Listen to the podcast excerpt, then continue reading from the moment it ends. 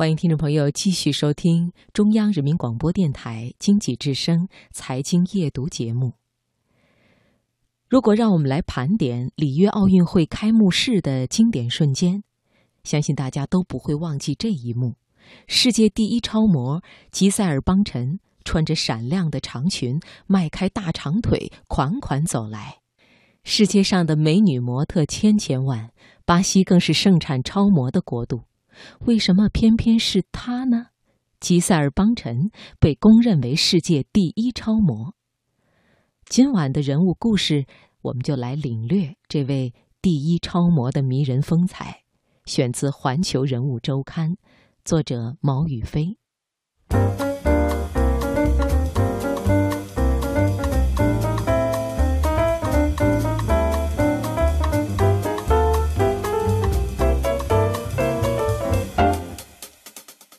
世界第一超模这个称号可不是随口说的。福布斯杂志每年都会公布最赚钱超模的排行榜，吉塞尔·邦辰连续九年排名第一。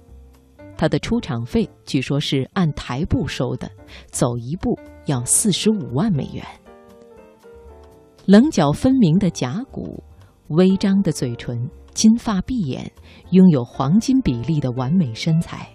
人们都说她是世间少有的性感尤物，但是谁也不会想到，小时候的吉塞尔·邦辰竟然是个因为外貌而被嫌弃的姑娘。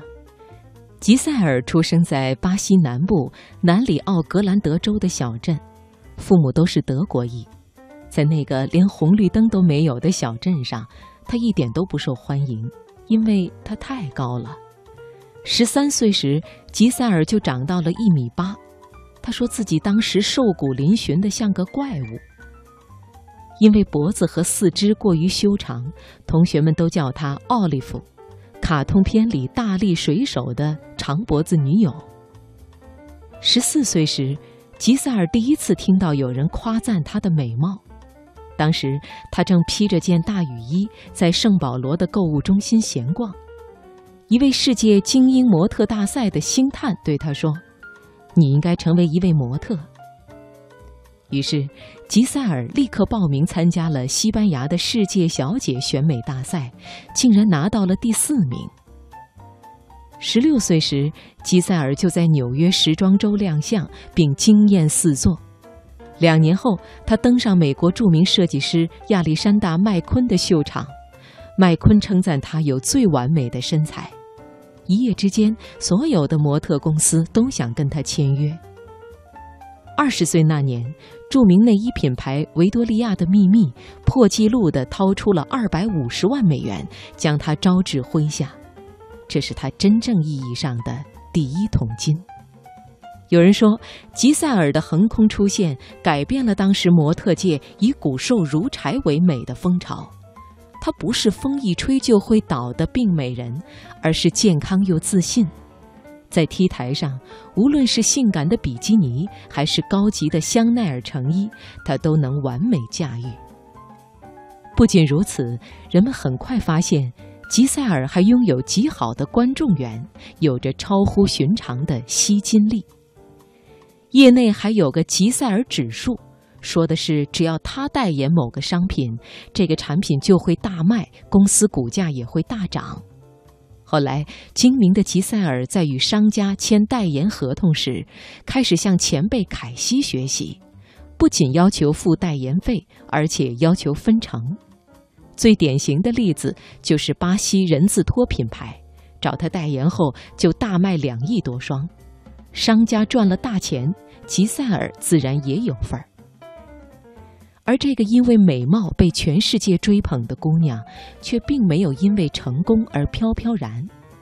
当模特对她来说并不是人生的目标，她从不掩饰自己对财富的追逐。吉塞尔说：“有些人做模特只是单纯因为喜欢，但是对我来说，这是个赚钱的好机会。入行的时候，我就想创立自己的商业。”为了在国际秀场上表现得更加出色，也为了日后的商业发展，吉塞尔学会了一口流利的英语、意大利语和西班牙语。随着羽翼渐丰，她不再满足于只当代言人。三十岁时，她先后创立了自己的护肤品牌和以吉赛尔邦辰命名的内衣品牌，代言人自然是她自己。吉赛尔很会推销自己的商品，他说做护肤品也是为了解决自己的烦恼，因为工作的原因，他平常经常要化浓妆。可是那些涂在脸上的到底是些什么东西，让他越来越不放心。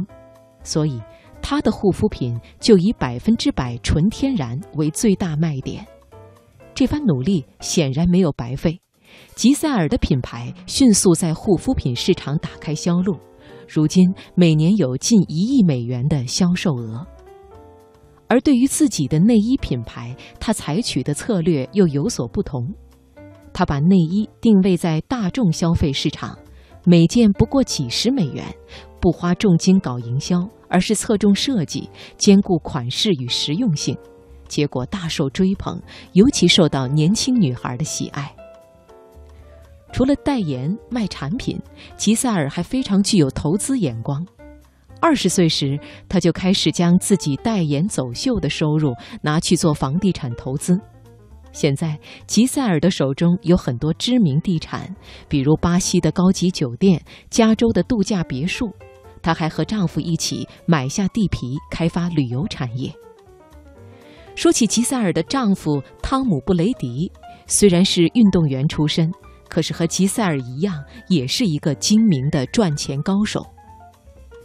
身高一米九三的布雷迪是美国橄榄球明星运动员，拿过三次超级碗 MVP，是橄榄球界的吸金大王。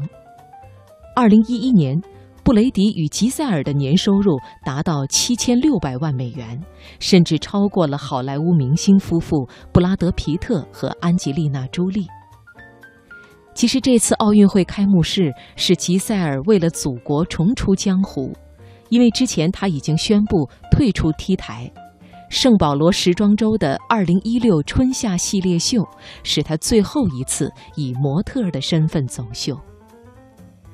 美貌诚然是吉赛尔成功的敲门砖，但是他的成功却不仅仅依靠美貌，有美貌又有聪明的头脑，这样的女人被称为巴西的国宝。